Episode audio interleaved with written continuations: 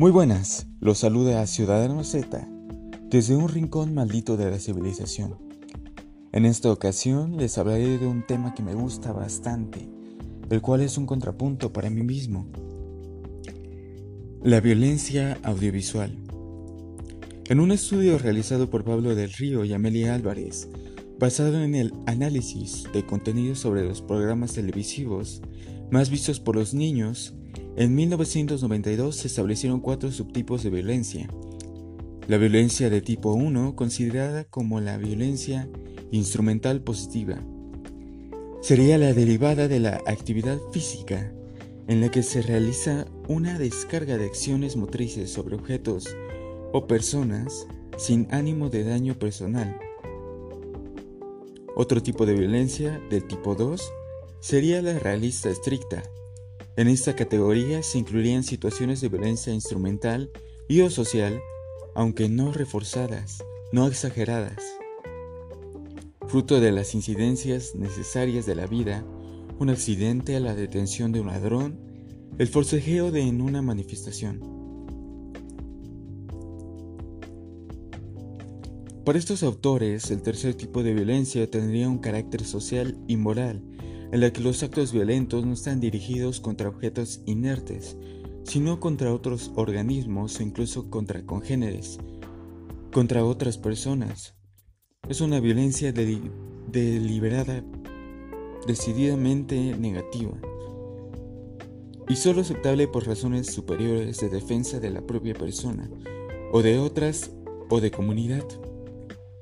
El último tipo de violencia es la sensorial e instrumental y gratuita. Es la que podemos contemplar en nuestro entorno, aquella que está fuera de un marco social justificativo y que puede implicar una dependencia insana. Ejemplos de este tipo de violencia pueden ser los programas de caídas, de destrucción de objetos como casas, coches, entre otros. Estudios sobre la cuantificación de los contenidos mediáticos violentos, ya desde la década de 1960, los investigadores sociales se han interesado por la revolución que supusieron el desarrollo y el establecimiento de los medios de comunicación de la sociedad, especialmente la rápida e imprescindible implantación de la televisión de los hogares ya que la televisión pasó a ser el eje central de todo hogar, ocupando la mejor habitación. El nexo de la unión de la familia, quien se sienta en amor y compañía alrededor de ella todas las noches. A medida que aumentó el interés de la población por el uso de la televisión, aumentó el interés de las instituciones, sobre todo las académicas, por los contenidos emitidos en esta, en especial por los de mayor carga violenta. Han sido muchos que han, que han analizado la violencia mediática, no solo de manera cualitativa, ya que se emite, sino también de manera cuantitativa, cuánto se emite. Se repasarán las más importantes y significativos estudios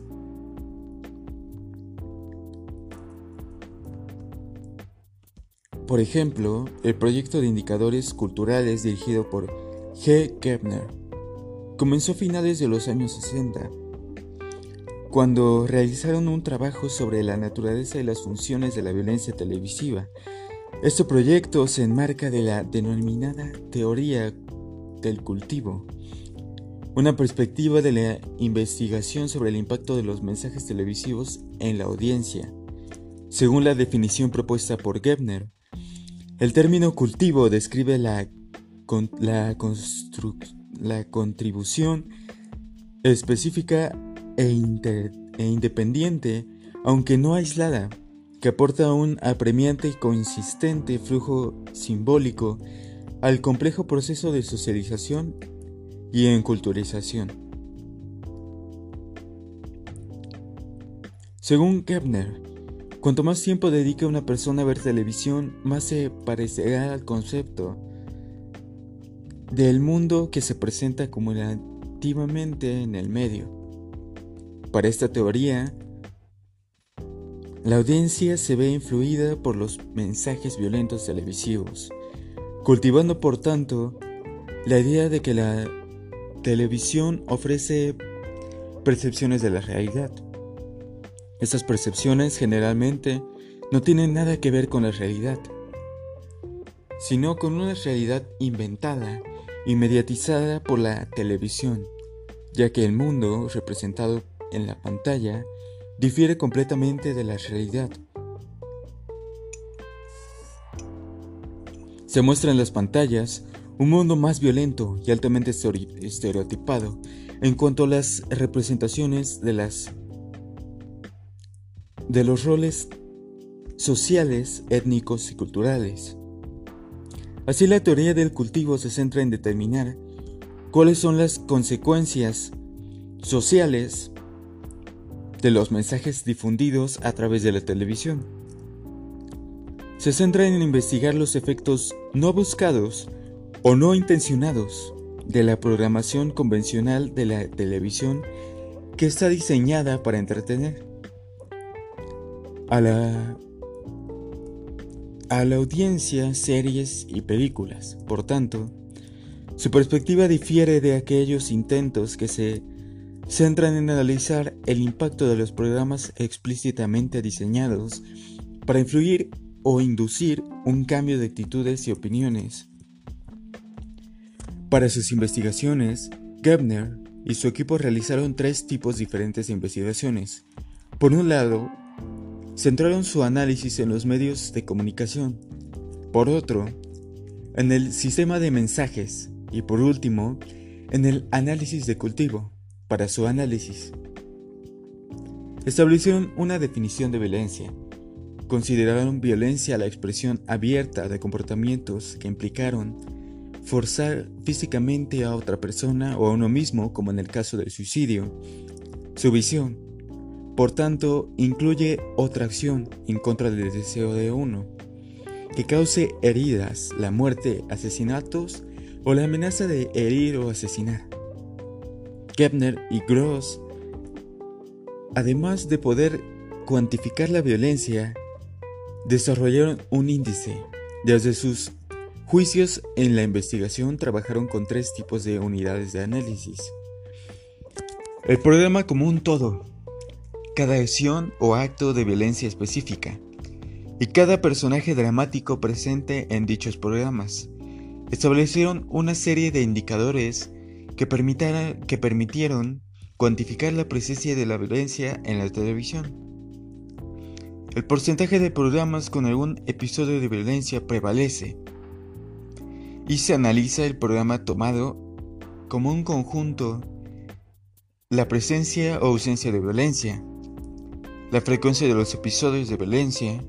Dentro de esta categoría se indica la frecuencia de las acciones violentas en unidades de programación y en unidades de tiempo.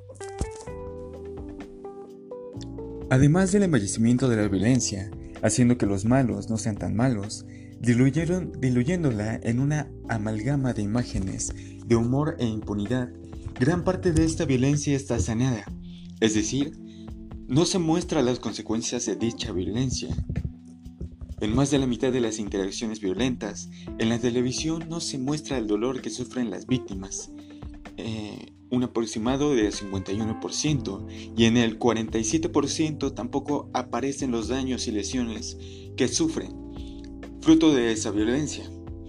Cuando sí se muestran los daños de las víctimas, se ha comprobado que, en un 34% de los casos, se hace de un modo poco realista, siendo precisamente en los programas infantiles, como en las caricaturas, donde los daños o lesiones lo son menos.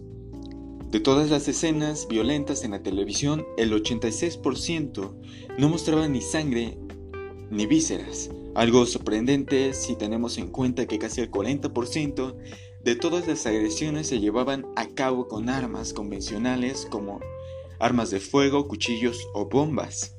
Finalmente, solo un 16% de los programas violentos mostraban las consecuencias a largo plazo de forma realista. Se desarrollaron nueve factores contextuales que influyen en la percepción que el espectador tiene de la violencia exhibida en televisión. El primero es la naturaleza del agresor. En esta categoría se incluye a los diferentes personajes que utilizan la violencia en los medios. Los estudios muestran con mayor probabilidad que los espectadores de todas las edades emulan y aprenden de los personajes, que son percibidos como atractivos o de otra forma las consecuencias son peores para la audiencia. Cuando lo son héroes, como tipos buenos que utilizan la violencia, cuando ocurre un suceso violento en un programa suele haber un personaje identificable como asesor, agresor. Y son precisamente las características de este personaje las que determinan en gran medida el significado que se da a la violencia. Las investigaciones indican que los niños y los adultos prestan atención y aprenden de los modelos percibidos como atractivos. Los estudios señalan que los espectadores valoran más positivamente a los personajes prosociales que a los crueles. La naturaleza de la víctima, el segundo de los factores, influye en el miedo de la audiencia. Los estudios muestran que los espectadores sienten mayor empatía hacia los personajes buenos que hacia los malos. Las características de la víctima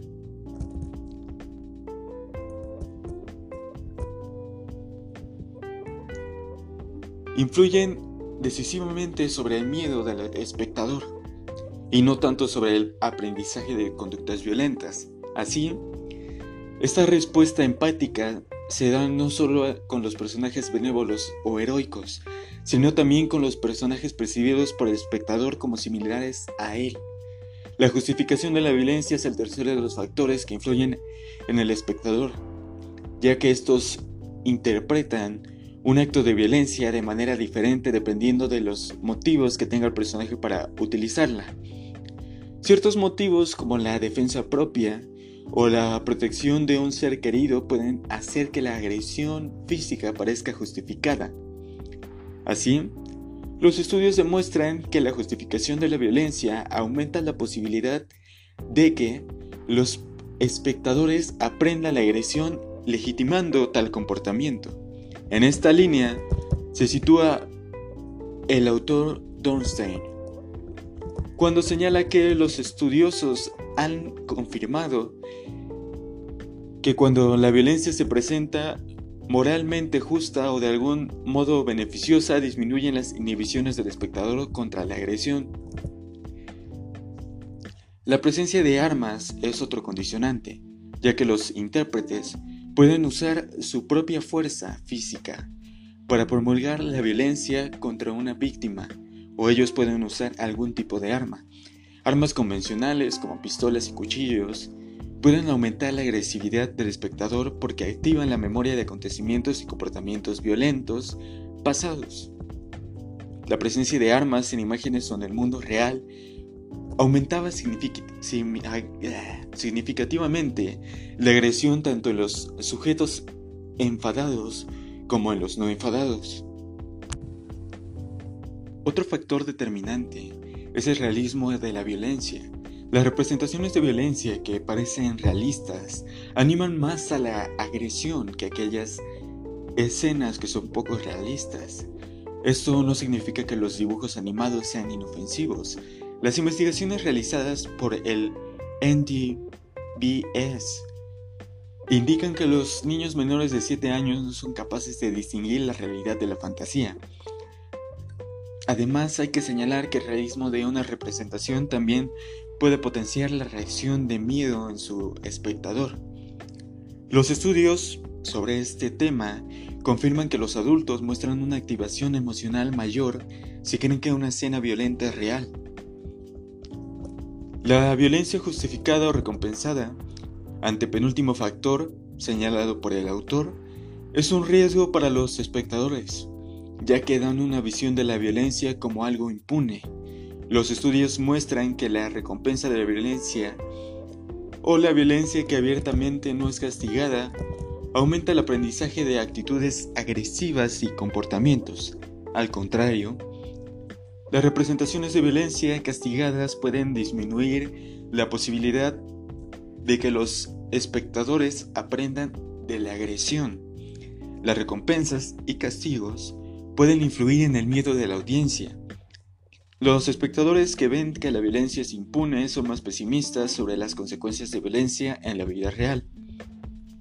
Esto es la violencia recompensada o no abiertamente castigada. Fomenta el aprendizaje de actitudes y comportamientos agresivos. En cambio, cuando la violencia se castiga, puede servir para inhibir o reducir el aprendizaje de la agresión. Estas conclusiones tienen una base empírica directa y consolidada y están además confirmadas por diversos metaanálisis. Metaanálisis. Otro rasgo contextual importante implica las consecuencias dañinas de violencia. Los estudios indican que la exposición de daño y al dolor ocasionado como consecuencia de la violencia puede desalentar a los espectadores a imitar la conducta agresiva. El humor es el último de los factores que inciden en los espectadores a la hora de visionar una imagen violenta. Los espectadores juzgan la violencia que es interpretada de forma cómica como menos devastadora y menos dañina. De esta manera, la presencia de humor en una escena violenta puede aumentar las posibilidades de que los espectadores imiten una conducta violenta. Además, el humor también puede desensibilizar a los espectadores con respecto a la violencia.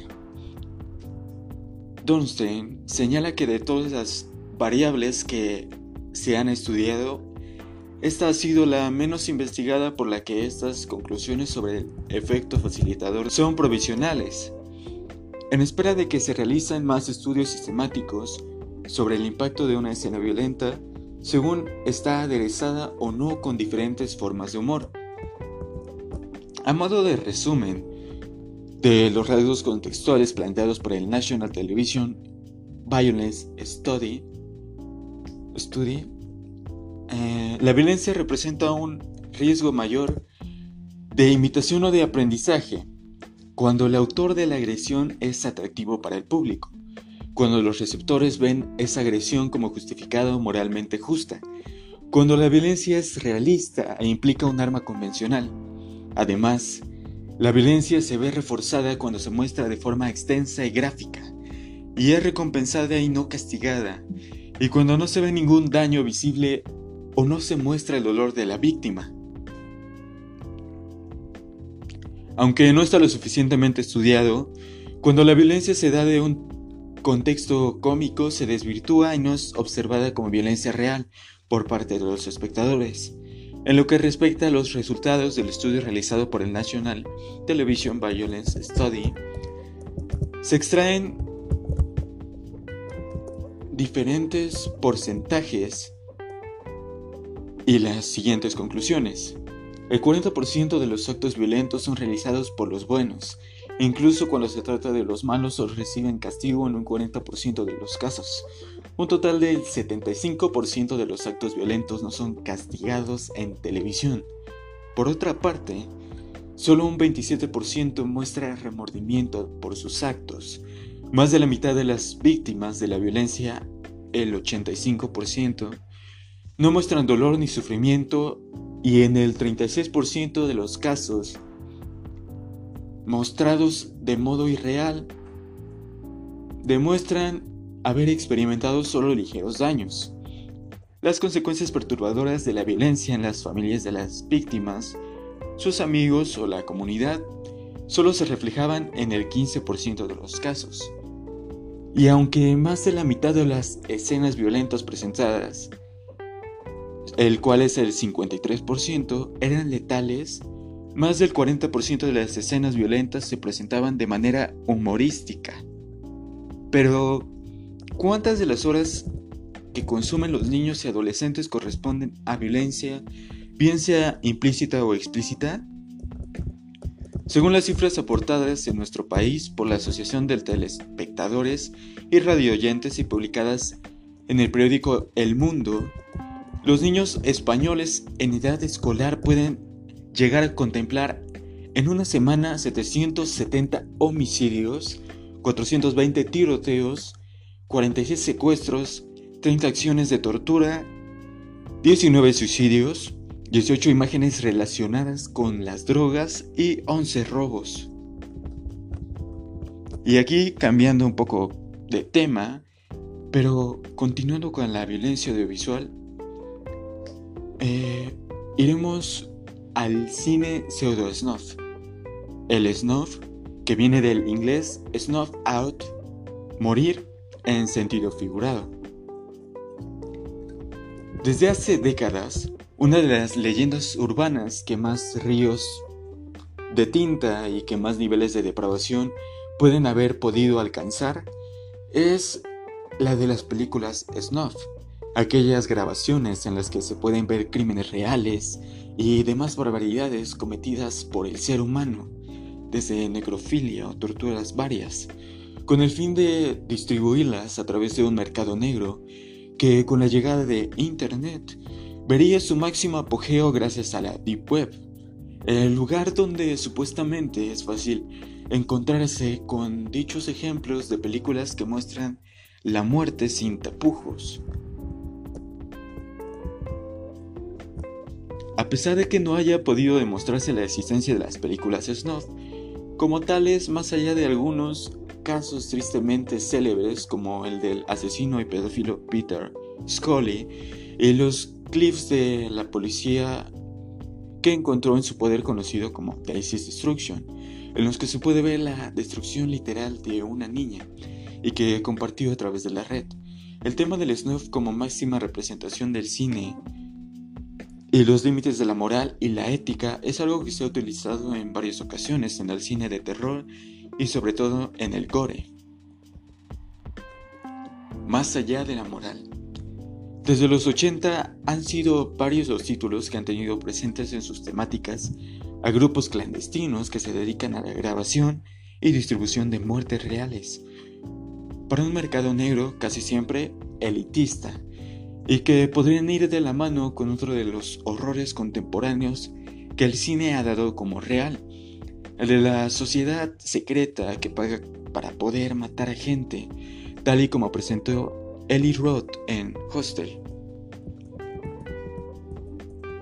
A, continuación haré una selección de 10 películas que sirven como los mejores ejemplos de tres películas que sirven como los mejores ejemplos del acercamiento del cine snuff y entre los cuales no consta ninguno de la ingente cantidad de propuestas de serie Z que se han llevado a cabo desde hace años y que Estando adscritas a este tipo de cine experimental y o underground, han llegado incluso a comercializarse a través de la dark web como snuff movies, movies reales, las cuales se ha descubierto después de que se trataba de las recreaciones hechas con más o menos gracia, por lo que a los efectos y maquillaje se refiere. Tampoco echaremos de menos entre las escogidas a la infame trilogía August Underground, la cual tomaba todo lo peor de las corrientes del ultragore, y se creía tanto su categoría como título revolucionario y extremo que acabó resultando lo peor para un producto así. Un auténtico bodrio. La primera película será Holocausto Caníbal.